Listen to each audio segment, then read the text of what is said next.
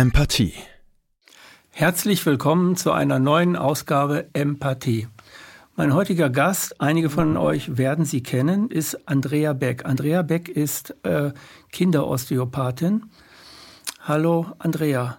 Hallo Rüdiger. Wir haben letztes Mal, als du da warst, ist drei Jahre fast her. Juli 2020. Mhm. Also fast, fast drei Jahre. Ähm, da haben wir darüber geredet, was Kindern geschieht in der Zeit von Corona. Jetzt ist die Corona-Zeit vorbei und du hast ähm, ganz sicher andere oder neue Erlebnisse mit Kindern gehabt und mit Eltern gehabt, äh, die bei dir in der Praxis gewesen sind. Ja, es war jetzt eine lange Zeit, wobei sie manchmal dann wiederum ganz kurz einem vorkam. Und ich musste jetzt auch zuerst noch mal nachgucken, wann wir uns das letzte Mal gesehen haben und musste feststellen, das war ja 2020. Ich habe ja. gedacht, das war glaube ich 21, nee, aber es war 2020. Mhm. Ja, und ähm, es tat mir damals wirklich gut, darüber zu sprechen. Und ähm, wir haben da Zeit durchlebt äh, mit den, mit den äh, Kindern und mit den Eltern. Ähm, und wie wir schon vorher im Vorgespräch so ein bisschen darüber gesprochen haben, ähm, wir leben in einem sehr ländlichen Gebiet, ähm, also nicht wie hier jetzt in Berlin in der Großstadt. Und ähm, ich denke, wir hatten den großen Vorteil, dass wir ähm, doch noch etwas mehr Freiraum hatten und Luft hatten und äh, so die Kinder und die Familien äh, vor diesen großen Einschränkungen doch etwas ähm, schützen konnten. Ja. Und ähm, trotz alledem kamen natürlich, gab es Vorkommnisse, die nicht tolerabel waren. Ja. Und äh, die Eltern haben dann schon auch Geschichten erzählt und man hat dann eben auch bei den Kindern schon gemerkt, wie die ähm, in gewisse Bahnen geleitet worden sind. Also ähm, es kamen zum Teil dann auch Kinder zu mir in Behandlung, die keine Maske tragen mussten, aber die mit Maske kamen. Also die keine Maske tragen mussten? Also die waren noch keine sechs, Sicht? ja, die war, die, die war noch keine sechs Jahre alt mhm. und sie kamen dann, die saßen dann im Wartebereich mit Maske und ähm, ich habe dann immer dann gesagt, bei mir muss, müssen diese Kinder keine Maske tragen. Und es gab aber dann Kinder, die fanden das ganz toll, aber waren wirklich ganz, ganz, ganz, ganz, ganz wenige. Und ähm, aber ja, ich ähm, habe mein, meinen Behandlungsraum auch so äh, im Haus, wo da muss man zuerst mal durch einen ganz langen Flur laufen und da gibt es dann auch viele schöne Dinge für die Kinder zum Betrachten. Da stehen dann Bobbycars und andere Fahrzeuge. Da gibt es dann schon einfach so einen Spielcharakter und dann dann ist schon mal so gewisse Hemmung mhm. auch wiederum weg. Dann lösen die sich so, lösen, Ja, dann ist das schon wieder so ein bisschen spielerisch und mhm. dann ähm, möchte ich aus, oder viele sagen dann auch, wenn die da reinkommen, ach, das ist aber schön hier. Ähm, dann sagen, ja, das ist ein Spielzimmer. Und ein Spielzimmer hat einfach einen anderen Charakter wie jetzt ein Behandlungsraum. Oder ein Wartezimmer beim normalen Arzt. So ja, eine Zeitung genau. liegen da, ja, genau. an irgendwie Sitze. Ja, genau. Ja, das ist bei uns ganz entspannt. Hm. Ja.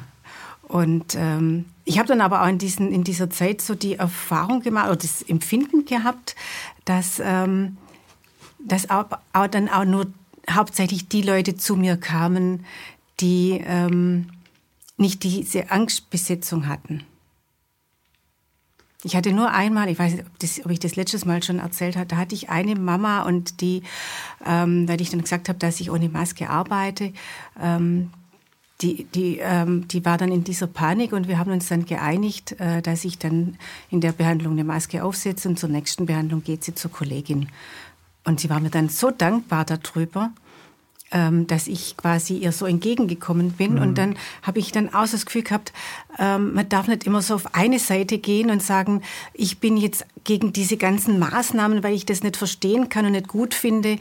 Ähm, und verurteile alle anderen, die jetzt nach diesen Maßnahmen äh, sich verhalten. Ähm, diese, diese Zwichtigkeit wollte ich einfach loswerden. Und ich habe mir dann auch den Kleber an die Scheibe gemacht. Bei uns sind alle willkommen, mit oder ohne G. Ähm, und das war mir so wichtig. Es war mhm. für mich wichtig, die Kinder zu behandeln, äh, dass es den Kindern gut geht, dass es den Eltern gut geht. Und wir lassen Corona in dem Moment einfach außen vor. Ja, ich hatte ein Ohr dafür, wenn die viele Mamas kamen dann auch und haben dann erzählt, äh, sie wurden nur kurz vor dem Entbindungstermin wirklich gedrängt aus ärztlicher sich oder von ärztlicher Seite, dass sie sich noch gegen Corona impfen lassen sollen und auch gegen Grippe impfen lassen sollen, ähm, mit der Begründung, wenn sie jetzt entbinden und sie erkranken, dann könnten sie sich um ihr Kind nicht kümmern. Und ja, natürlich, wenn jetzt so ein Mediziner einem solche äh, Argumente dann vorbringt, äh, in dem Moment wird man vielleicht dann auch schwach und macht es dann. Und da haben sich viele Mütter dann impfen lassen. Mhm. Und andere waren aber dann, die waren dann tough. Und die haben gesagt, warum soll ich denn das machen? Ähm, Habt ihr nicht gemacht? Ja, es gibt, es gibt halt diese, ich sag mal einfach zwei Kategorien von Menschen. Das eine sind die, die sich um ihr Leben kümmern also die selbstständig sind und ihr Leben kümmern. Die brauchen niemanden, den sie fragen, soll ich heute die Butter nehmen oder die Margarine, sondern die machen das selbstständig. Und dann gibt es die, die aber fragen und die sich unsicher sind, weil sie sich nie darum gekümmert haben, in ihre eigene, in ihr eigenes Erwachsenenleben zu kommen, wo sie Eigenverantwortung tragen und so weiter, ne? Mhm. wo sie selbstständig ihr eigenes Leben wirklich leben mhm. und sie auch fragen, was will ich eigentlich wirklich leben mhm. und nicht, was lasse ich mit mir machen, nur weil ich Geld verdiene oder sonst etwas oder mhm. ich mache dann die Arbeit in der Schule, Hauptsache ich kriege eine Eins, aber ich frage mich gar nicht, warum ich die Eins haben will mhm. oder so. Es gibt diese beiden Menschen und diese, diese einen Menschen, äh, die vieles mit sich machen lassen, die leben halt in einer Gehorsamsstruktur. Also die gehorchen den Autoritäten äh, auf Teufel komm raus, kann man fast schon sagen. Die machen das. Und die sind dann auch ähm, erschrocken, wenn jemand keine Maske trägt in der Zeit von Corona und ähm, wollen dann, dass der andere die Maske trägt. Und ich finde es gut, dass du, dass du das angesprochen hast, dass du das nämlich dann trotzdem machst, weil du die Angst der anderen wahrnimmst und auch für, für echt nimmst. Ja, Wir haben ja wirklich ja, Angst. Ja, ja, ja, weil das war eine Medizinerin, die ähm, in der Anfangszeit in der ähm, auf intensiv gearbeitet hat und sie, sie hat dann wortwörtlich gesagt, sie hat die Leute verrecken sehen. Also die hat eine, ja, die hat eine Traumatisierung durch und, ähm, und auf sowas muss man eingehen. Also dann kann man jetzt sagen, die spinnt. Ja, geht nicht. Also und dann äh, muss man einfach in den, in den Konsens gehen und dann muss man sagen, okay, wie können wir das Problem jetzt lösen? Und wenn jeder auf den anderen etwas zugeht, dann findet man auch einen gemeinsamen Nenner. Mhm. Ja. Man muss ja deswegen nicht sein Gesicht verlieren. Ja. Nein, man darf auch nicht aggressiv da reingehen und als, ja. oder als Besserwisser da reingehen. Mhm. Das ist für den anderen schon aggressiv, weil dann der andere die Angst, die er hat, nicht wahrgenommen mhm. fühlt. Und ich muss sagen, ähm, ich, ähm, ich bin auch von Anfang an so in diese Schiene hereingekommen, dass ich dann am Anfang diese Leute alle verurteilt habe. Da habe ich gedacht, wie blöd sind die denn? Wieso tragen die alle ihre Masken und wieso machen die das alles so? Und, und mhm. wieso haben die so Angst? Und ähm,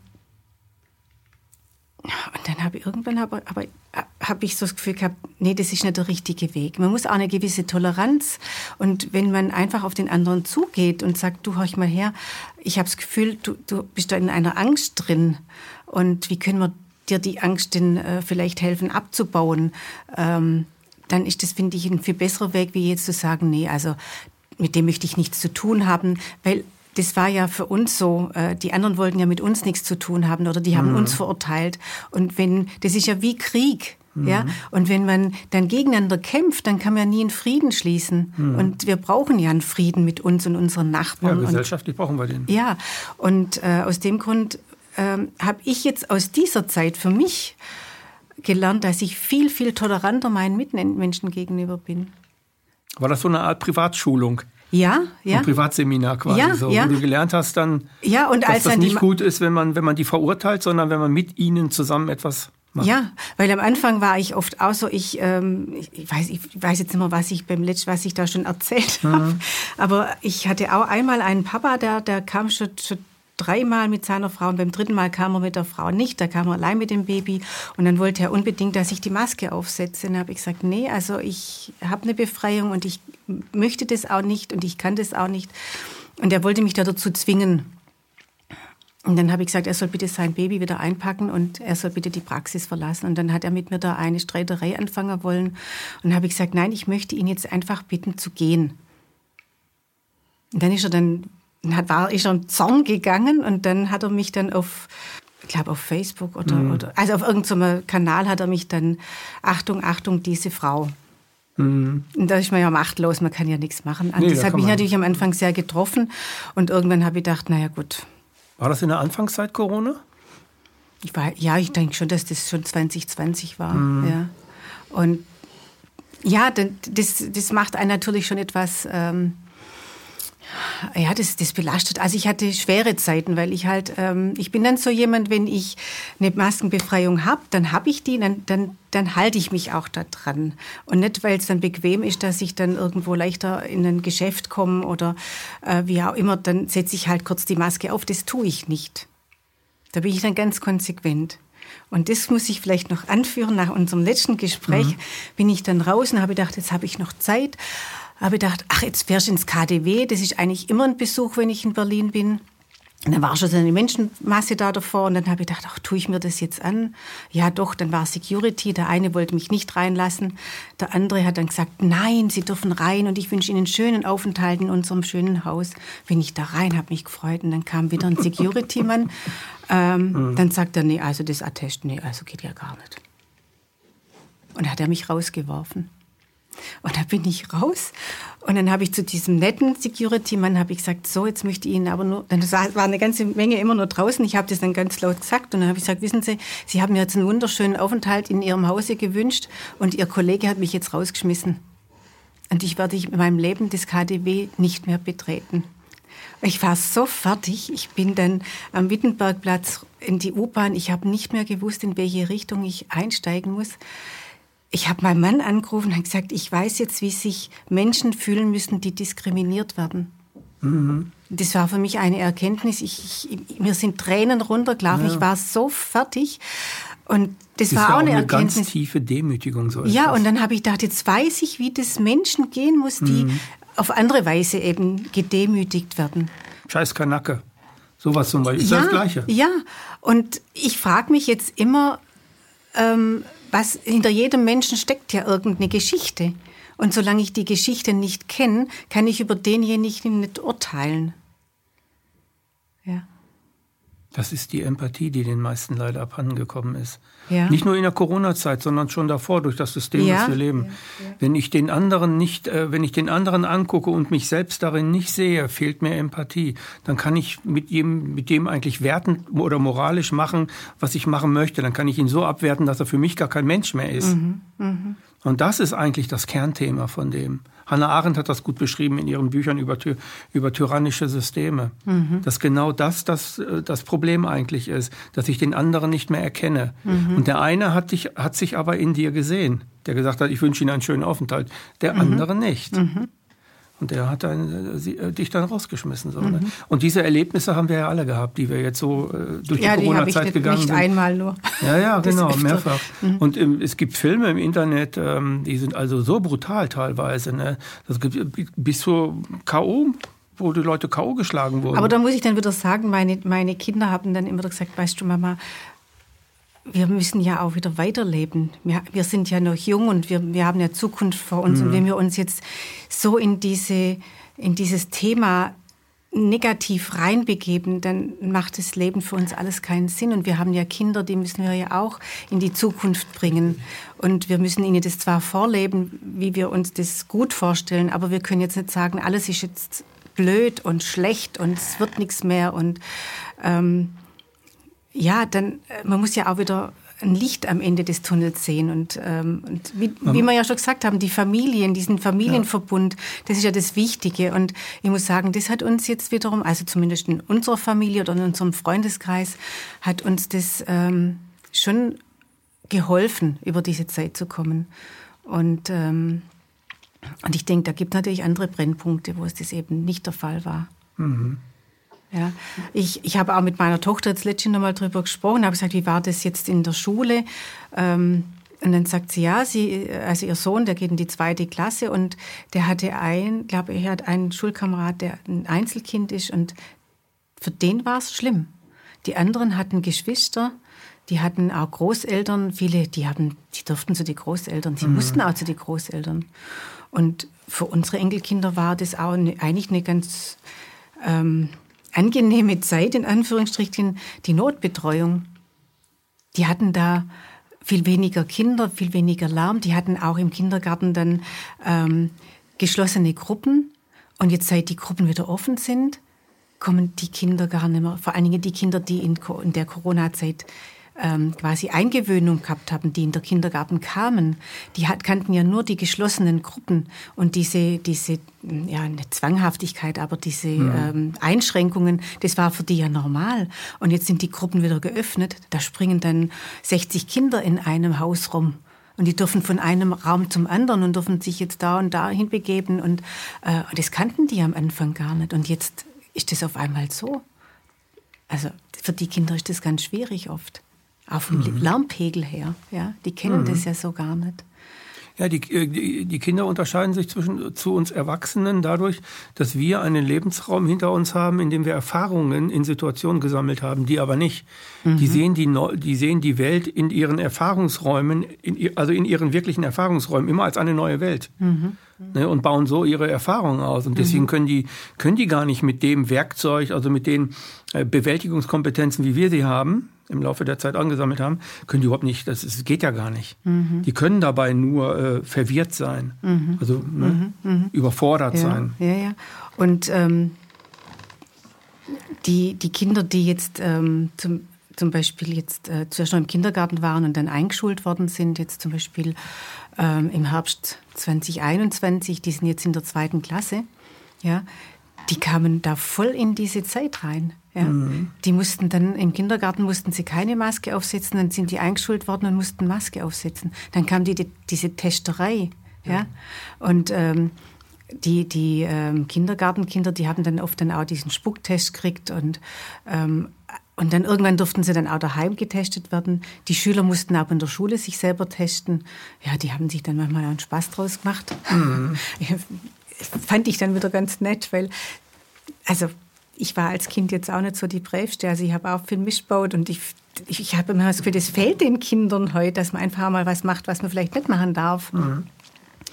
Genau, auf jeden Fall ähm, sind die jetzt alle froh, dass die Masken gefallen sind. Und, ähm, aber was man dann eben auch so von den Lehrern hört, ähm, dass ähm, die Kinder nicht mehr in diesen Sozialkontakten gut zurechtkommen, also in diesen Kameradschaften.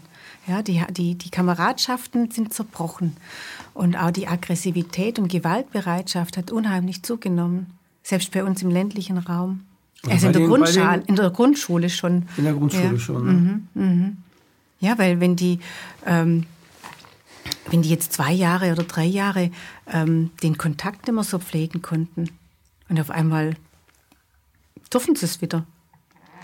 Dann, und sie, wie sollen die das dann von jetzt auf gleich wieder können? Ja, das ist, ist, ist, ein Ding der Unmöglichkeit. Mhm. Die brauchen ja wieder Räume, wo sie zueinander, also wo sie aufeinander zugehen können. Mhm. Mhm. Und diese Räume müssen ja geschaffen werden. Ne? Ja. Und bei den Kindern ist es so, dass diese Räume durch zu, also aus deren Blickwinkel zufällig passieren. Die sind dann plötzlich da, diese Räume. Und dann ist die da oder der da und dann spielt man miteinander mhm. zusammen, so weil derjenige, die oder der da ist. Ja, und ich glaube, es hat auch viel mehr die, ähm, die Benutzung von den Medien zugenommen bei den Kindern. Hm. Die hat enorm zu, also der Bildschirmmedienkonsum ja. hat enorm zugenommen und der nimmt immer mehr zu. Mhm. Und das ist, äh, wirst du selber wissen. Also dieses, äh, ich selber äh, bin, äh, bin ein Hardliner und sage Smartphone ab 18 weil es das Gehirn und vor allem das emotional-soziale Konzept outsourced in diesen Apparat mhm. und die nicht mehr in der Lage sind, fünf, sechs Stunden draußen mit sich selbst und ihrer Gruppe äh, was zu tun. Mhm. Sondern die sind dann sofort, wenn sie merken, äh, ne, und dann gucken die sofort da rein und äh, machen dann ihre Sachen mein da. Mein zehnjähriger Enkel hat mich in den Osterferien gefragt, Oma, was hast du gemacht, wenn es dir langweilig war als Kind? Dann habe ich gesagt, dann bin ich zu meiner Mama und ich gesagt, mir ist langweilig. Dann hat die gesagt, dann gehst du wieder in dein Zimmer oder gehst raus. Hm.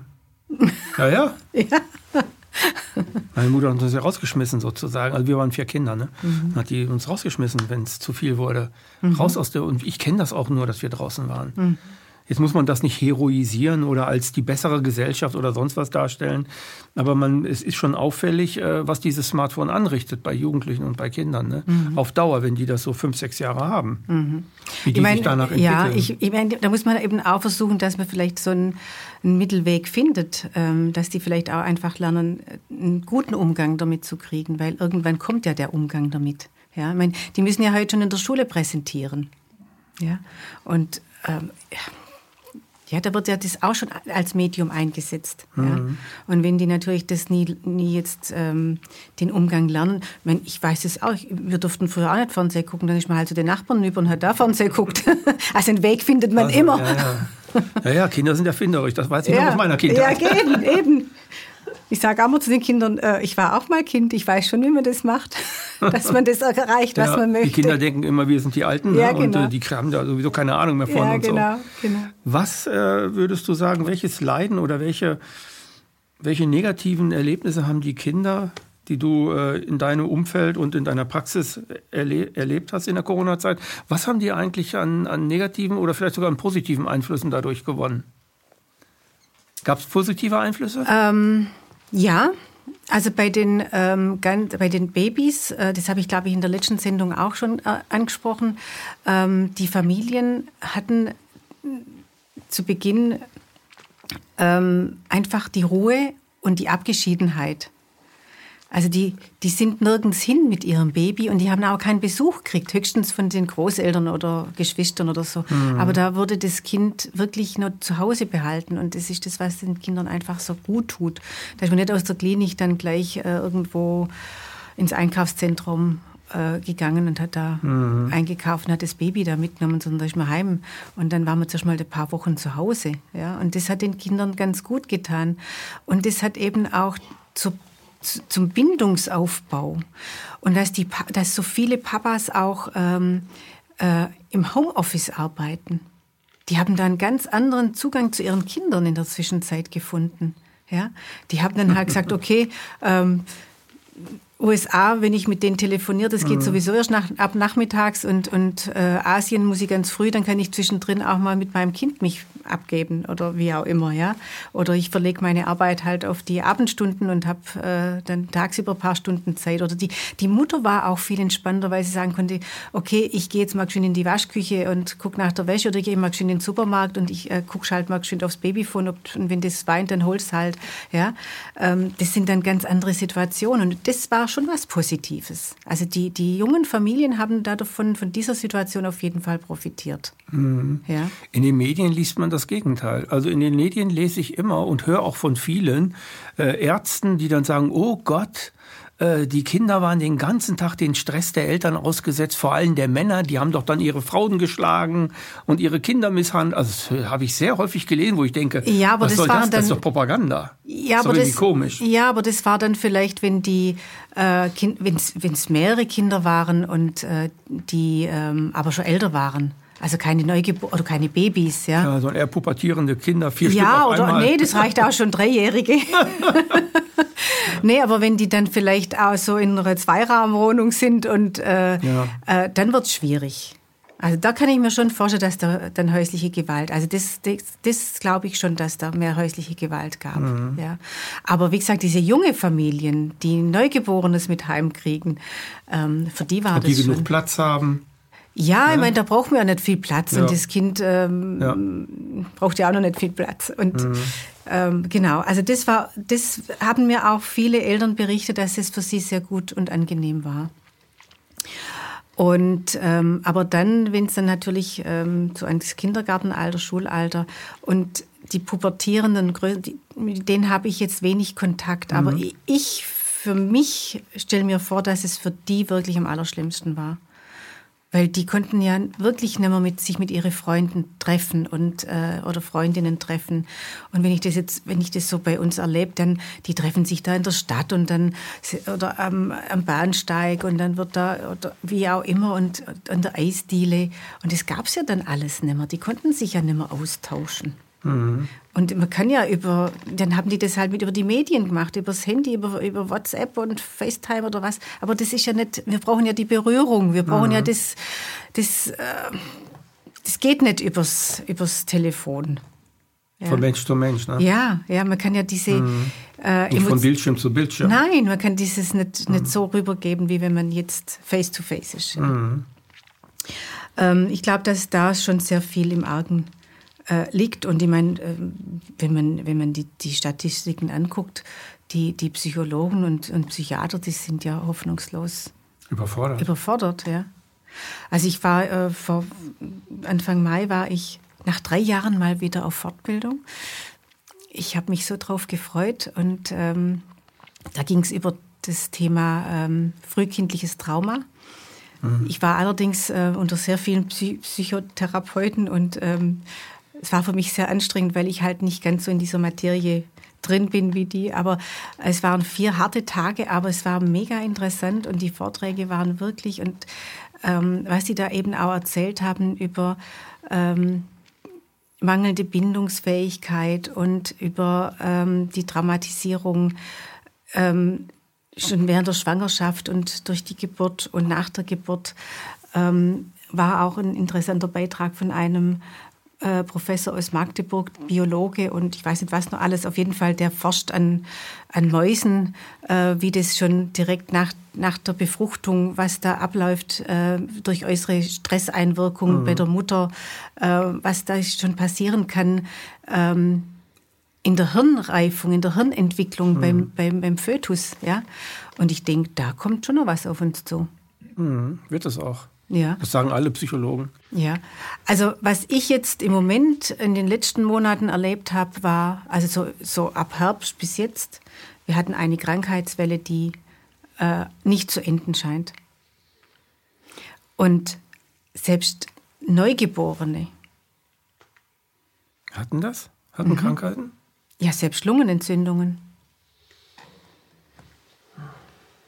Dreijährige, die äh, die mit dem Heli in die Klinik geflogen worden sind, weil fast ein Lungenversagen da war.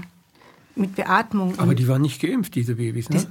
Glaube ich zumindest nicht. Ich, äh, also ich habe dieses Thema außen vor gelassen, wenn mhm. die sich nicht von selber geäußert haben, ich, weil das steht mir nicht zu, zu fragen, mhm. sind sie geimpft ja, ja, oder nicht. Ähm, ich weiß es nicht, ob die geimpft war. Also ein dreijähriges Kind natürlich nicht. Ähm, aber ähm, ob die Mütter in, dann in der Schwangerschaft sich noch haben impfen lassen, das weiß ich nicht.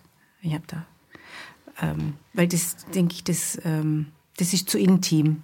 Also mhm. ich, ich wollte auch, also mich, ich wurde auch immer gefragt, ähm, ob ich geimpft bin oder nicht, und ich habe da dazu keine weder ja noch nein gesagt, weil das geht niemand was an. Mhm. Ja. Das ist bei anderen Krankheiten oder anderen medizinischen Dingen ja auch so, ne? Ja. Da fragt ja auch nicht eine Frau, na, hast du heute deine Tage? Ja, eben. Das also, ja, das ja. ist das gleiche wie, ich finde, das ist das gleiche Intimbereich wie, bist du geimpft oder nicht geimpft. Ja. Intimbereich, ja. den geht niemand etwas ja, an. Ja, eben, eben. Also, ich frage ja auch, frage dich auch nicht, was du äh, von Monatseinkommen hast, ja? Geht mhm. mich auch nichts an. Mhm. Ja, ja. ja.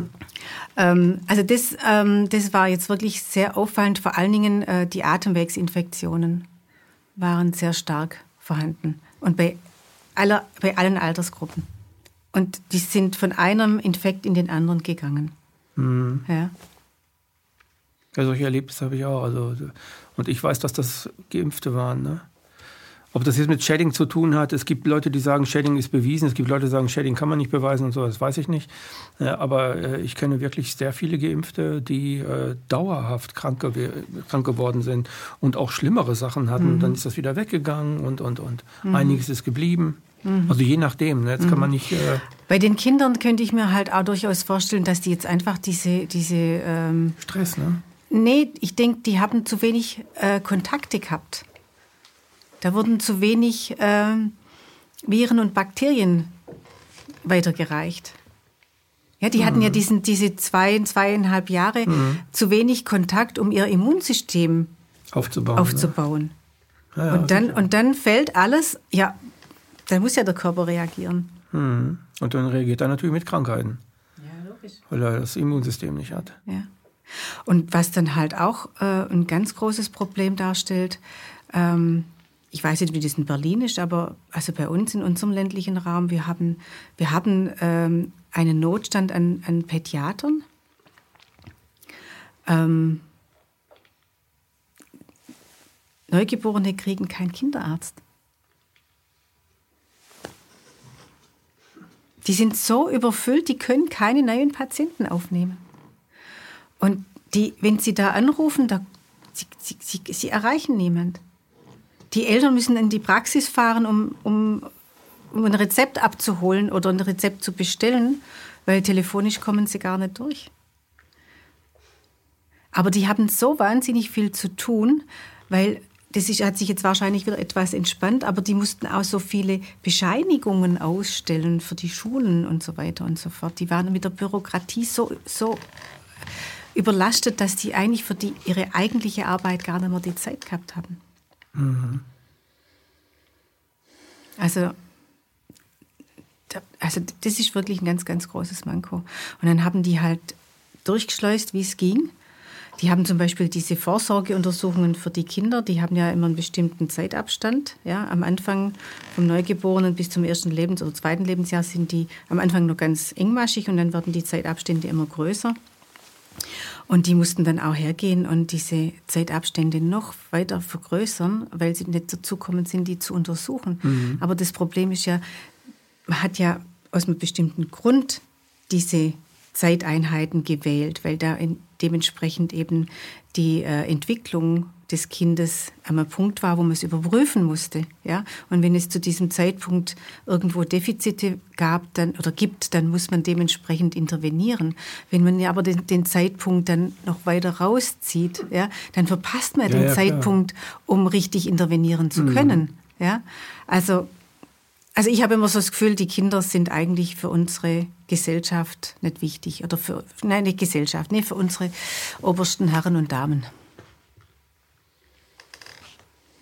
Also früher haben wir schon gesagt, Rentner und Kinder dürfen bei Rot über die Ampel.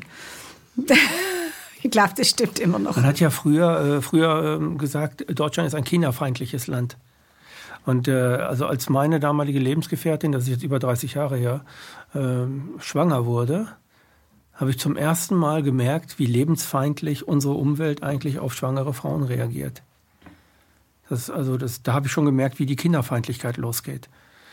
Und das hörte auch nicht auf. Also natürlich gibt es auch Leute, die sind kinderlieb und so und so weiter nicht. Aber per se ist es so, dass wir, dass wir als Gesellschaft viel zu wenig für die Kinder tun. Also den, den größten Impact der Kinderfeindlichkeit haben wir in der Corona-Zeit erlebt was wir den, also nicht wir, also ich klammer mich da vollständig aus, aber was da einige mit Kindern gemacht haben, äh, das geht schon auf keine Kuhhaut mehr. Also schon sehr brutal und sehr ähm, menschenverachtend auch gewesen. Man hat ja gar keine Rücksicht genommen auf die Kinder, obwohl feststand, dass Kinder am allerwenigsten dieses Virus haben oder daran erkranken. Heute sagen alle, ja, es war alles falsch und so. Und heute weiß man auch, dass das mit den Kindern niemals hätte passieren dürfen. Mhm. Weder Maske noch Schulunterricht weg, noch äh, weg von den Bezugspersonen. Auch Quarantäne nicht mit Kindern. Aber da reicht auch halt nicht gemacht. diese Äußerung von unserem Herrn Lauterbach, dass äh, er das zugesteht, dass, das, dass die Kinder nicht schuld waren. Ja, das ja. reicht nicht. Nein, das reicht nicht. Was würde denn reichen? Tja, also äh, es gibt einen Arzt, ich komme jetzt leider nicht, äh, der ist auch bei, bei Eichner TV ist der, der sagt, ich will äh, Handschellen klicken hören. Das ist mir zu, ja, das... Äh das, das löst nicht das Problem. Nein, das ne? löst nicht das Problem. Mhm. Und also ich bin so ein friedliebender Mensch, wie gesagt, und ich bin eigentlich immer, ja. ich, ich möchte immer dann auch einen Konsens und ich möchte einfach also wenn man ein Gespräch, ähm, also das geht mir selbst ähm, in meinem nächsten Umfeld so. Wenn, man hat ja Konflikte. Hm. Und wenn man Konflikte nicht bespricht, dann kann man sie auch nicht lösen. Und auch nichts aus dem Konflikt lernen, weil ja. darum geht es wirklich. Ja. Dass man sagt, okay, jetzt habe ich Scheiße gebaut, aber ich möchte, dass das das nächste Mal nicht passiert. Ich möchte mich darüber erheben, also wachsen man darf ja auch mal wütend und zornig werden und man kann mhm. vielleicht auch mal gemein sein zum anderen. Aber man sollte dann einfach auch wieder merken, okay, das war jetzt doof. Und dann vielleicht auch einfach sagen, du, das tut mir leid und äh, ich möchte mich dafür entschuldigen und ähm, wie können wir das anders angehen? Dass wir beide damit oder dass wir alle miteinander da, oder in dem Raum miteinander leben können. Mhm. Da muss halt jeder auch was dazu beisteuern. Und, aber man kann nicht immer sagen, ich habe den Standpunkt und du hast den Standpunkt und meiner ist nur richtig und deiner ist falsch und der sagt, nee, meiner ist... es gibt ja dieses schöne Beispiel mit diesen zwei ähm, Wilden, die, der eine sitzt hinter dem, hinterm Berg und der andere sitzt da hinterm Berg. Und der eine sagt, der Tag kommt und der andere sagt, nee, der, die Nacht geht. Weißt, kennst du die Geschichte nicht? Nee. Nein. Nee. Und dann werden die so zornig und dann nimmt der eine einen Stein und wirft den, also von diesem, von diesem Berg nimmt er den Stein und wirft den zum anderen rüber. Und dann werfen die gegenseitig und auf einmal ist dieser Berg weg und dann sagt der, wo gesagt hat, der Tag kommt, sagt, oh, die Nacht geht. Und der andere sagt, oh, der Tag kommt, weil sie einfach die andere Sichtweise sehen. Ja. Ja? Und das finde ich so ein gutes Beispiel. Man muss immer versuchen, in den anderen reinzudenken oder versuchen, ihn zu. Die, die, Empathie. ja, und dann kann man sagen, du hör ich mal her, ähm, aus deiner Sicht ist das vielleicht so. Ähm, ich sehe das anders, aber ist okay, wenn das für dich so okay ist, dann mach du das so. Ja? Aber für mich ist das so nicht okay und ich mache dann das Es geht dabei, also wenn ich etwas ganz Bestimmtes weiß und du weißt etwas anderes ganz bestimmt, was sich, äh, was sich Kenn ich. quasi g- gar nicht zusammenpasst, dann geht es nicht darum, dass du mir deine Weisheit erzählst und ich dir meine Weisheit erzähle und glaube, ich habe recht und du glaubst, du hast recht, sondern es geht darum, dass wir, dass wir beide den Standpunkt des anderen versuchen zu verstehen. Ja, eben. Ich sage immer, Uns jeder hat ja eine. Geschichte hinter sich. Ja, genau. Und man muss immer wissen, man kann nie urteilen über jemand, wenn man nicht weiß, was da dahinter steckt. Weil es gibt ja auch Menschen, die erzählen ja nichts über sich. Mhm. Und dann kann man nicht sagen, da hat- oder Aussehen. Ja, ja. Ja? Die Jacke. Also, ist ja grausam. Mhm. Und ähm, also das hat mich die Zeit gelernt, einfach da, ähm, weil ich bin da auch in so ein Fahrwasser reingekommen. Ich war so Wütend, wütend ne? und das hat mich dann auch so aggressiv gemacht. Und, ähm, und dann aber auch wieder so traurig. Und dann habe ich aber für mich selber auch einen Weg finden müssen, wie ich, weil das hätte mich zugrunde gerichtet. Und Mhm. dann habe ich gedacht, ich muss das jetzt mal irgendwie. Und aus dem Grund, ähm, Also eine Lösung finden ne? für, für, für mein Inneres. ja, ja, genau. Und ich sage das dann auch oft, ähm, wenn ich das Gefühl habe, dass auch jetzt außerhalb Corona, die, die, die Eltern kommen ja mit, mit, mein, mit einem Kind, das ein Problem hat, ja. Und die stecken ja oft auch in, in einer Angst, ja. Und, ähm, oder einer von den Eltern, also äh, entweder der Vater oder die Mutter, ja. Und dann versuche ich da auch einfach das zu erklären und sagen, wissen Sie, Angst ist der schlechteste Begleiter. Und ich habe es letzte Woche so oft sagen müssen, nee, wir haben ein, ein halb volles Glas und nicht ein halb leeres Glas. Ja. Ja, man kommt durch die Krise auf andere Ansichten. Ne? Ja, vielleicht auch durchs Alter. und durch die Erfahrung. Durch beides. Ne? Ja. Mhm. Ja, ja. Ja, weil ich habe dann auch am Anfang gedacht, mein Gott, jetzt bin ich schon so alt. Also, und dann soll ich mir von so jungen Politikern sagen lassen, was richtig ist. Das kann ja wohl nicht sein. Also das kann ja gar nicht sein. Naja, es gibt junge Leute, die sind sehr erfahren, es gibt alte Leute, die sind sehr äh, unerfahren. Also Ja. es gibt Menschen, habe ich früher immer gesagt, Menschen, die ähm, mit 18, 19, 20 ihre Ausbildung fertig haben und Mhm. dann sind die in einem Beruf, in irgendeinem und ab da lernen die nichts mehr. Die lernen auch nichts fürs Leben, was da mal passiert ist. Also diese Menschen gibt es auch, die Ja. sind mit 80 immer noch so mental betrachtet 20 oder so. Aber ich glaube, das sind wenige. Sind wenige, ja. Also früher war das, glaube ich, mehr so. Die sind Ja, ins Rentenalter gekommen und dann ja. haben sie nichts mehr gemacht. Genau, früher war das ja so, ein Job ein Leben lang. Ja. Heute ist es so, äh, 100 Jobs, musst, bleibst flexibel. Mhm. Und diese Menschen sind natürlich auch später flexibel, weil sie immer wieder was Neues erfahren, Ja, ja, vor allem hier oben. Mhm. genau, nachdenken mussten und über die Dinge nachdenken mussten und so. Ja. Ja, und dann habe ich, äh, nochmal aufs Thema zu kommen, ähm, habe ich schon auch Eltern gehabt mit Kindern, die ein Handicap haben ähm, und die einfach in dieser ganzen Zeit, äh, wenn es nicht unbedingt notwendig war für das Kind, in keine Klinik gegangen sind. Die haben einfach gesagt, das schaffen sie nicht. Und, und, oder, oder Eltern, die dann sich geweigert haben, dass das, äh, oder nicht zugelassen haben, dass das Kind, wenn das in die Klinik kam, äh, einem, einem Corona-Test unterzogen worden ist. Und da hatte ich dann schon auch welche, die sind so standhaft geblieben, dass die dann durch den rückwärtigen Eingang rein durften. Und dann wurde die Ärztin gefragt, ob das für sie okay ist, wenn das Baby jetzt oder das Kind jetzt nicht getestet ist. Ob sie es trotzdem behandelt. Und in dem Fall hat sie es dann auch gemacht, die Ärztin. Aber das finde ich dann so toll, ne? dass, Ja. dass es dann auch Eltern gibt, die dann so standhaft bleiben. Es gibt Eltern, die lieben ihre Kinder. Ja. Ja. Die gibt es. Die, Ja. Mhm. Also die setzen sich dann auch wirklich ein. Und nicht, äh, ich liebe mein Kind, Maske auf. Ja, impfen auch. Mhm. so, also diese Eltern lieben ihre Kinder nicht. Das ist meine Meinung. Kann ich falsch mitleben? Äh, nein, nein, das, das, nee, die, ich glaube, dass die einfach in dieser Angst leben. Und die haben vielleicht das noch nicht so hinterdacht. Die haben Angst vielleicht um ihr Kind und die denken halt, ähm, ich will mein Kind schützen. Ich glaube nicht, dass die das aus Bösem oder. Ich, Nein, aus Boshaftigkeit tun die das nee, nie. sie lieben ihre Kinder. Ja, Aber die haben eine andere Sichtweise. das Gegenteil von gut ist nicht böse, sondern gut gemeint. Ja, genau. Tucholsky hat das gesagt. Ja, genau, genau. Also von daher, wie wie gesagt, man muss immer versuchen, ähm, den anderen zu, zu den, den Grund des anderen zu Ja. verstehen. Und wenn man dann hergeht und sagt, du horch mal her, was treibt dich in diese Angst? Und wenn man dann vielleicht mit Argumenten kommen kann, vielleicht kann man demjenigen dann die Angst nehmen und nicht sagen, du bist blöd, weil du eine Maske trägst. Ja.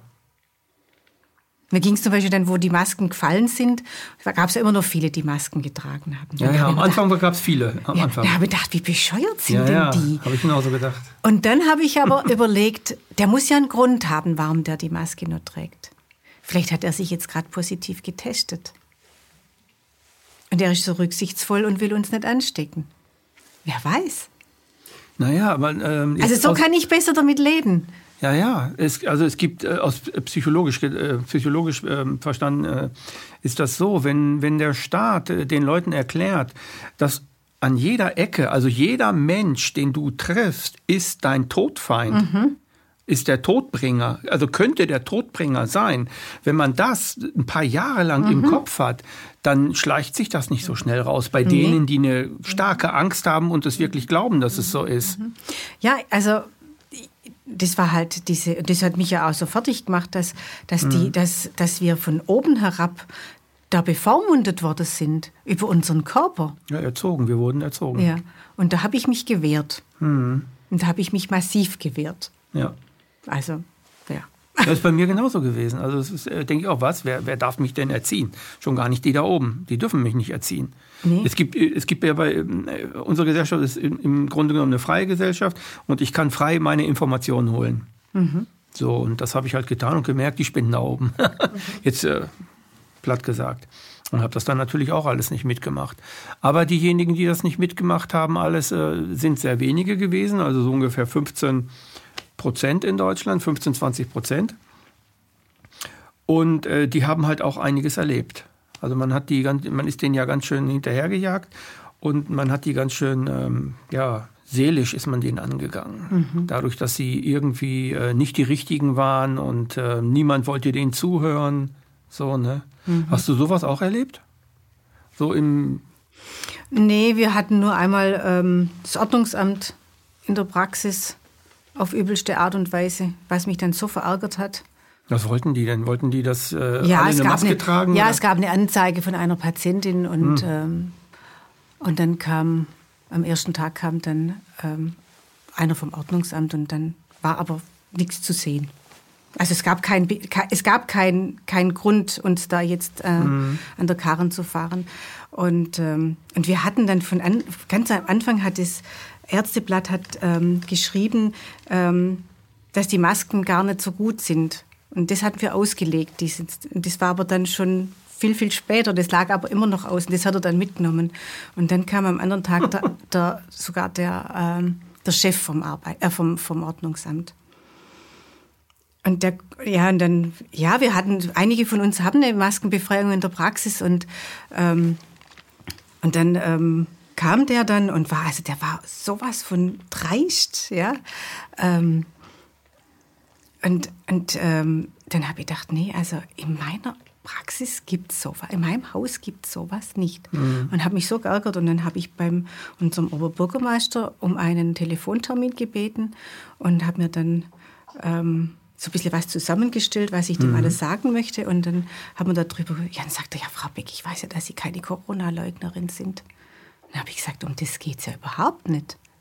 es geht doch jetzt nicht hier um Corona-Leugnerin oder mhm. nicht.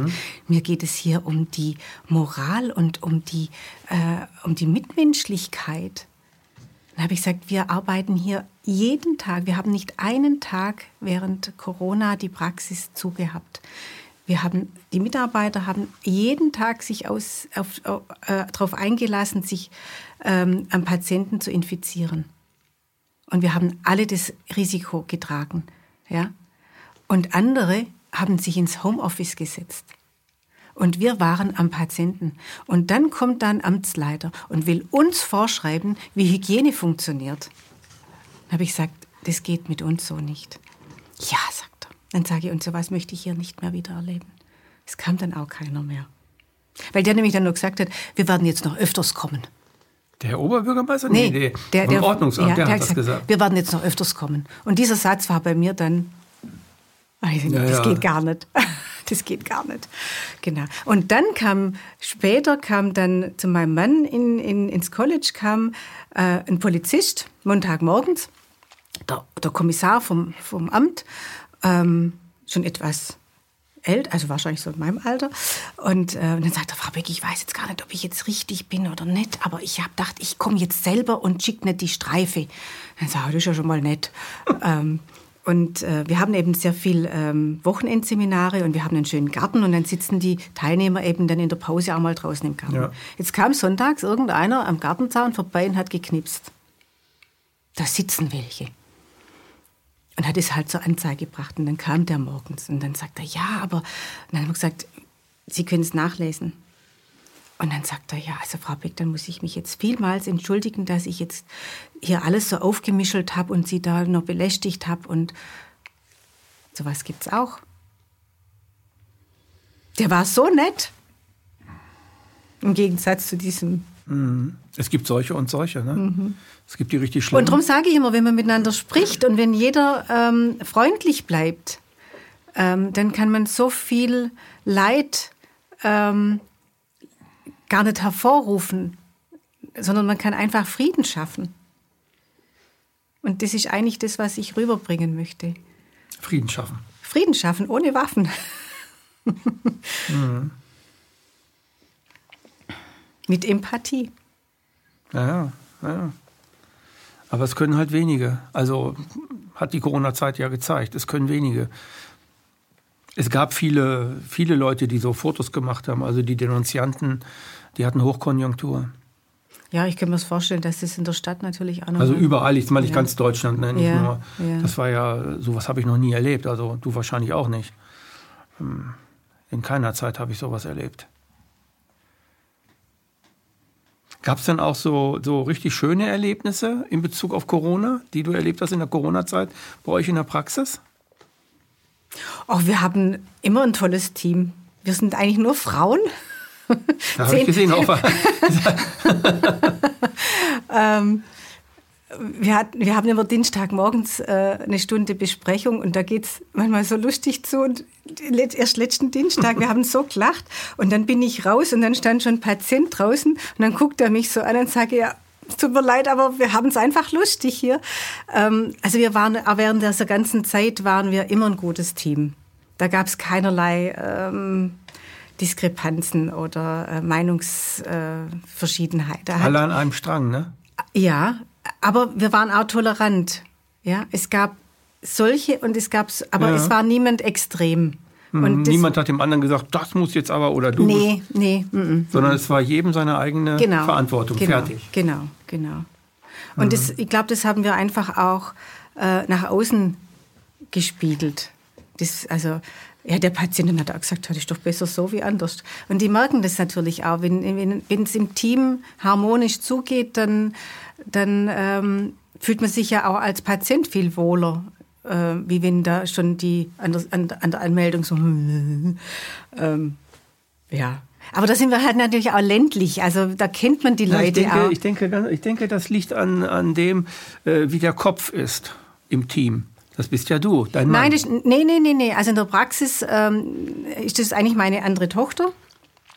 Der kürt die Praxis und ich ähm, habe meine Privatpraxis, aber ich arbeite auch noch bei meiner Tochter ein bisschen in der Praxis. Mhm. Und äh, die macht es gut.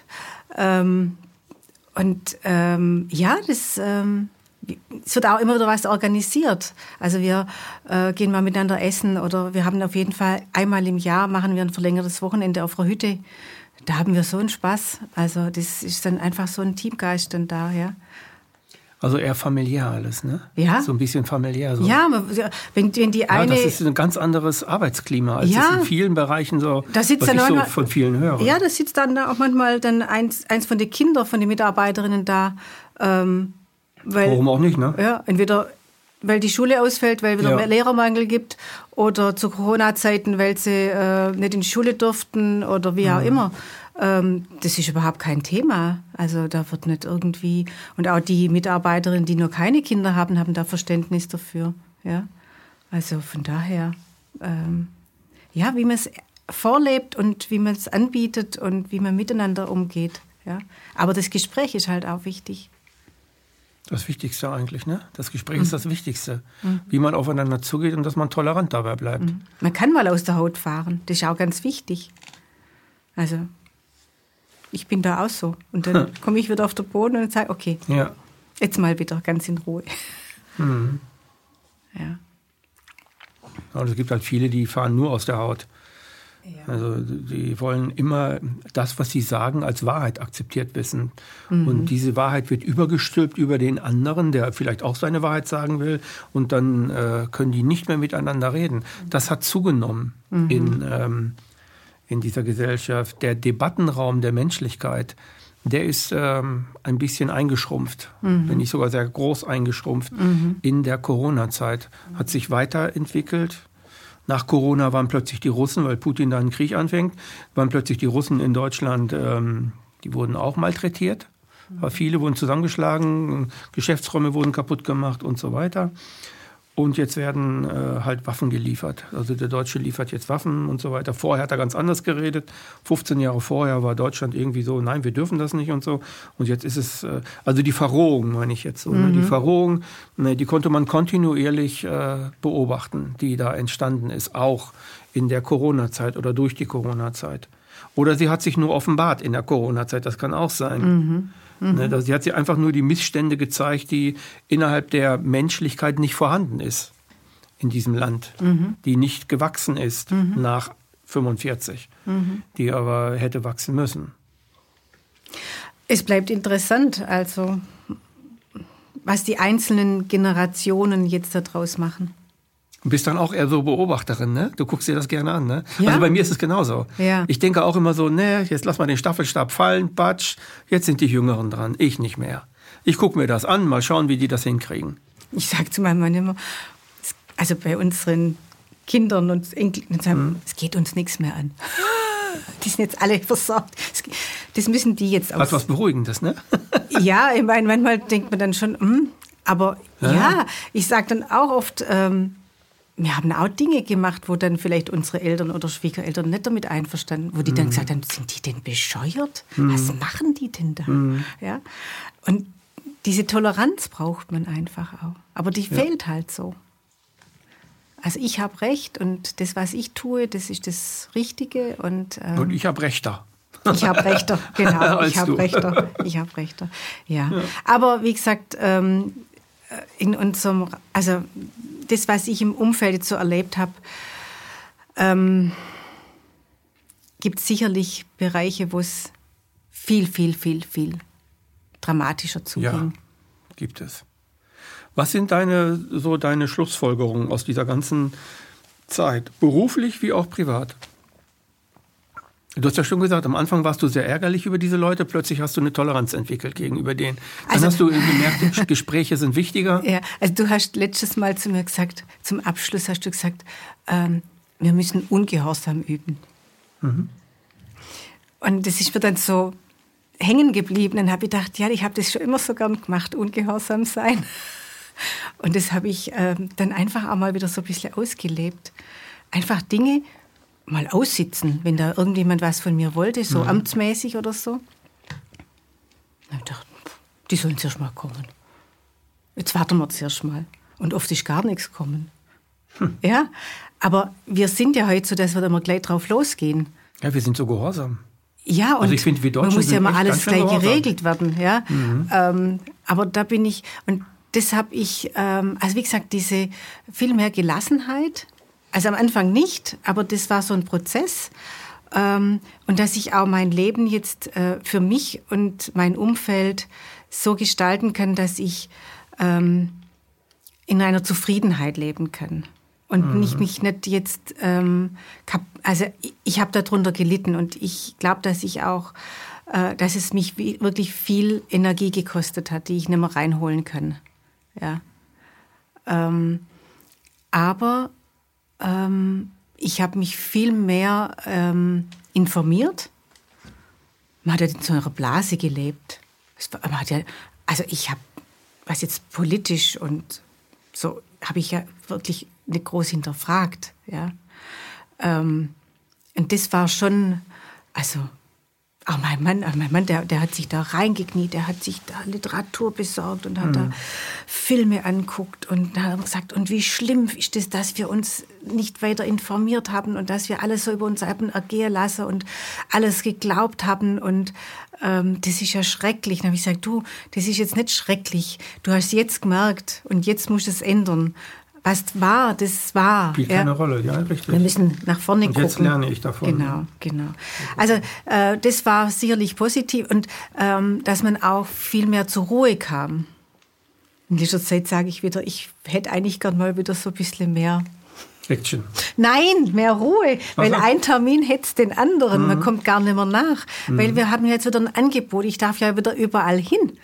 Ich kann ins Kino gehen. Wir mhm. haben so tolle ähm, ähm, in Tübingen, das ist so eine Studentenstadt, da gibt es nur zwei alte Kinos, wirklich alte Kinos. Und da laufen diese besonderen Filme. Ah. Die sind super und, und ja. jetzt können wir da wieder hin. Also, das mhm. hat einem gefällt, aber das macht natürlich wieder. Ist man in bestimmten Sachen, lebt man da wieder bewusster? Ja, ja, schon. Schon. Also, ich meine, wir haben uns zum Beispiel auch schon immer äh, auf, auf gute Nahrung ähm, konzentriert, ja. Oder dass man auch jetzt nichts, ähm, dass man nicht ähm, viel wegwirft, dass man einfach auch guckt, ähm, man kocht jetzt so, dass man das auch auf, auf isst und nicht nachher in der Müll der Rest schmeißt mhm. oder so. Oder dass man einfach nochmal Reste isst. Wie es bei uns früher war, ja. Da hat man nie was weggeworfen, da haben wir immer nur Reste gegessen. Und, ähm, aber das ist einem auch nochmal ein bisschen bewusster worden, dass man einfach so nochmal auf sein ähm, auf den Umgang mit seinem Körper und mit, äh, mit seinem Geist und mit seiner Umwelt noch mal ein bisschen mehr ähm, sich auseinandersetzt und guckt, was ist wichtig, was ist gut.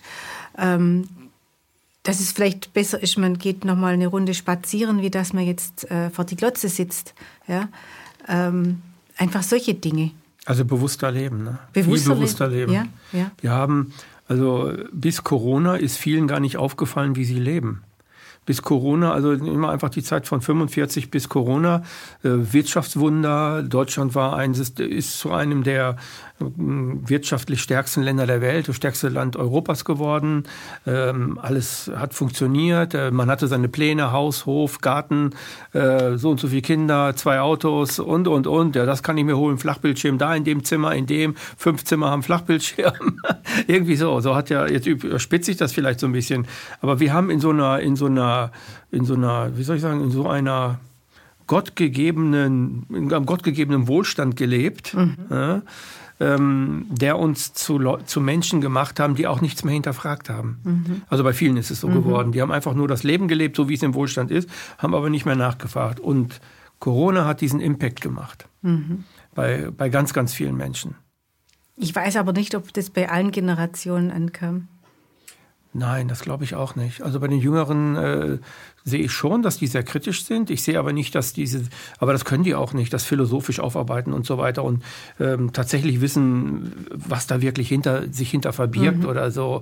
Das können äh, viele Erwachsene nicht mal ertragen. Mhm. Also ähm, wenn die Leute will, also angenommen, das habe ich damals in meinem Buch reingeschrieben, die Fratze der Gewalt über 9-11, das ist 2008 geschrieben. Äh, dann habe ich reingeschrieben, warum äh, die meisten Menschen das nicht akzeptieren können, dass das eventuell ein Inside-Job gewesen ist. Weil wenn die das akzeptieren, dann hieße das, dass George Bush mich ja umbringen würde. wenn er es wollte, wenn ich da drinne wäre. Meine Frau, meine Kinder, die würde er umbringen. Mhm. Der würde so skrupellos, also die Leute, die das gemacht haben, insightmäßig, die würden das so tun. Aber ich gehe davon aus, dass mein Bundeskanzler oder mein Präsident das Gute macht und das Gute will. Stellvertretend stehen diese Leute für Mama und Papa. Also für die Eltern, mhm. für eine mhm. Vaterfigur oder für eine Mutterfigur. Mhm. Man hat Merkel nicht umsonst Mutti genannt, obwohl sie keine Kinder hat. Mhm. Also es war die Mutti der Nation sozusagen. Und äh, viele Regierungschefs werden, werden als Vaterfigur dargestellt. Also die aber zeigt, keine Kinder haben. Nein, die keine Kinder haben. Und zeigt, dass es halt eben äh, psychisch sehr starke Defizite gibt, die man ausgleichen müsste, damit man diesen Autoritäten überhaupt nicht mehr gehorcht. Mhm. Und da kommt der Gehorsam her. Der Gehorsam kommt vom Anhimmeln, ich mache es doch gut. Und das ist, das hat man in Corona gesehen. Die, die ganzen, die sofort Maske und sofort Booster und alles mitgemacht haben und mit dem Finger auf die anderen gezeigt haben, die haben einfach nur gesagt, ich bin es wert, dass du mich liebst, Mama. Ähm, ja, und, ja und vor allen Dingen Verantwortung abgeben. Ja. Mach du mal für mich. Weil das mhm. wurde ja, es geht ja in diese Richtung. Wir, wir wurden ja schon seit Jahren so gesteuert. Ja, richtig. Wir werden auch so erzogen, ne? vom System wie auch von den ja. Eltern so. Das fängt mhm. doch schon beim Navigationssystem an.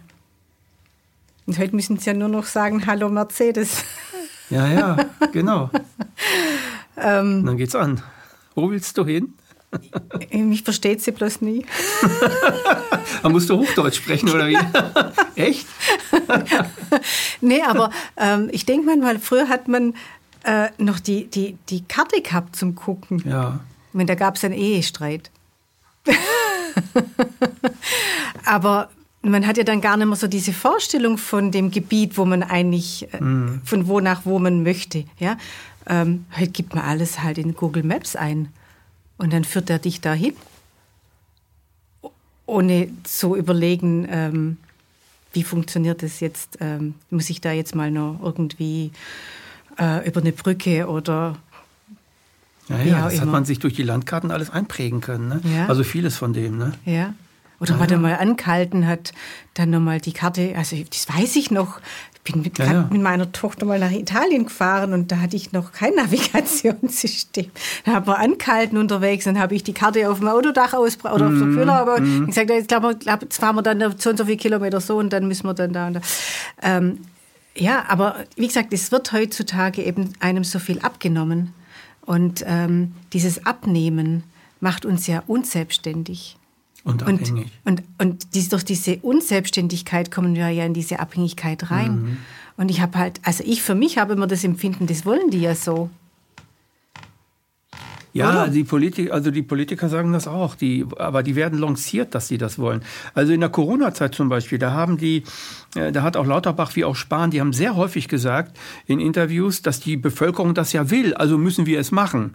Mhm. Das hat gezeigt, dass die Politiker überhaupt nicht das Wohl der, der Leute im Auge haben, sondern die rennen den Leuten hinterher nach den Mehrheitsverhältnissen, damit sie wieder gewählt werden oder sonst was passiert. Das ist, äh, hat ähm, politisch betrachtet Corona auch offenbart, dass die Politiker eigentlich den Meinungen hinterherrennen. Und wenn eine Mehrheitsmeinung äh, da ist, dann rennen Politiker in diese Mehrheitsrichtung, weil sie gewählt werden wollen, weil sie Mehrheiten wollen. Und wenn die Leute, wenn die Leute eine falsche Meinung hinterher, dann sagen die Politiker nicht, hört mal zu, wir wollen euch mal aufklären, ihr geht gerade völlig falsche Richtung. Früher war das so. Heute ist das überhaupt nicht mehr der Fall. Ne, dass ja. sie, also die sind selber, äh, naja gut, das ist eine andere äh, Politikergeneration, die selbst in einer Abhängigkeit, in einer Abhängigkeit leben zu ihren eigenen mhm. Verhältnissen, die das andere dann wieder missbrauchen. Aber jetzt will ich nicht äh, in diese tiefe Philosophie reingehen. War schön, dass du gekommen bist. Okay, ja, es 60 Minuten sind schon vorbei. Ehrlich, okay. Ja, ruckzuck, ne? ähm, ne? Ja, ich, äh, dieser, dieser Anruf kam so spontan, musste natürlich dann auch äh, mir einen Freiraum schaffen, was nicht ganz so einfach war, aber ich habe das war mir das wert. Mhm. Ähm, und ähm, ja, ähm, ich habe dich ja gefragt, um was geht es denn? Dann hast du gesagt, Corona. Es ist ja noch nicht vorbei. Nein, es ist noch nicht vorbei. Ich denke, das wird noch viele Generationen. Ähm, und was so mich immer so komisch berührt ist, man sagt ja dann immer, ach, das war vor Corona. Ja, ja. Früher hat man gesagt vor 9-11. Ja, das oder vor dem Krieg. Ja, oder vor dem Krieg, genau. ja. Ja, ja. Ähm, genau, und äh, das ist natürlich schon auch schon ein bisschen bedenklich, ähm, ja, so ein Schnitt hier oder so eine Begrifflichkeit vor oder nach Corona. Alle gesellschaftlichen Traumaereignisse brauchen drei, vier Generationen, damit sie ausgewaschen werden. Mhm. Wenn aber innerhalb dieses Auswaschens wieder äh, Trauma, also gesamtgesellschaftliche Traumaereignisse passieren, dann überträgt sich das wieder auf die nächste mhm. Generation. Mhm. Also in Kriegen sagt man, da braucht drei, vier Generationen, bis das ausgewaschen ist mhm. aus denen, mhm. damit man äh, eine Gesellschaft ohne Trauma hat. Aber die Politik äh, vollführt ja ständig Traumen, die setzt mhm. ja diese Kultur immer weiter fort. Also Corona war ein riesiger Impact, war ein riesiger äh, Trauma-Impact. Mhm. Und der wird sicherlich sogar von denen, die heute 18, 20 sind, die werden Teile davon in ihre Kinder übertragen. Das ist unausweichlich. Ja, ja, das heißt nicht, dass die dann ja, hochgradig schon, krank werden oder so, aber die werden beeinflusst werden. Das wird ja schon wahrscheinlich dann auch durch die Epigenetik passieren, weil das, wie gesagt, schon im, im Mutterleib ja schon vorprogrammiert wird. Naja. Ja. Also ich bin da natürlich Laie, aber ähm, hm. man wird sehen. Also, so wie wahrscheinlich während dem Krieg, also ich möchte jetzt sagen, ich war kein Mitläufer. Gott sei Dank, wir waren beide keine Mitläufer. Ja, weil ich, ich musste es für, mit meinem Gewissen vereinbaren können. Ja. ja. Und alles andere zählt für mich nicht. Richtig.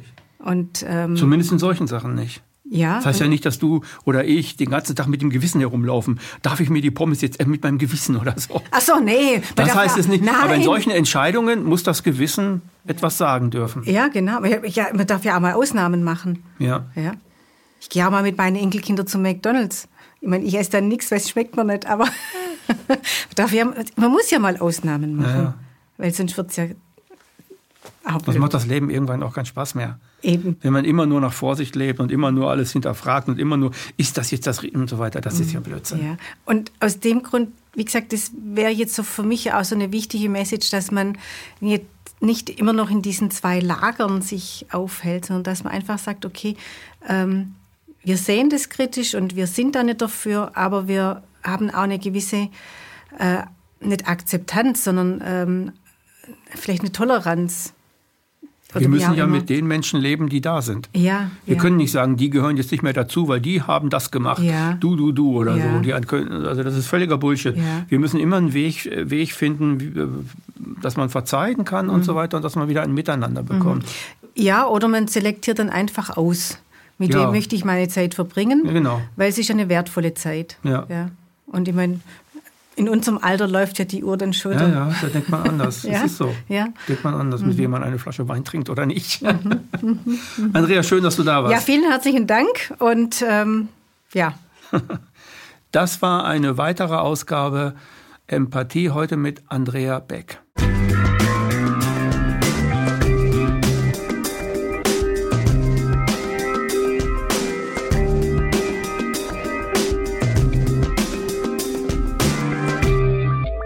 Danke, dass Sie Apolut eingeschaltet haben. Wir sind ein unabhängiges Presseportal. Uns geht es um Meinungsvielfalt, Toleranz und einen möglichst breiten Debattenraum, denn nur so funktioniert Demokratie. Unsere Arbeit ist technisch aufwendig und kostet Geld. Da Sie immer wieder hier sind, unterstützen Sie Apolut am effektivsten mit einem Dauerauftrag. Mehr Infos auf apolut.net/unterstützen. Apolut ist keine Einbahnstraße. Lassen Sie uns in Kontakt bleiben. Abonnieren Sie den Apolut Newsletter, so verpassen Sie nichts. Registrieren Sie sich auf apolut.net/newsletter. Natürlich gibt es Apolut auch als App. Einfach auf apolut.net/app runterladen und mobil auf dem Laufenden bleiben. Apolut. Das denke ich auch.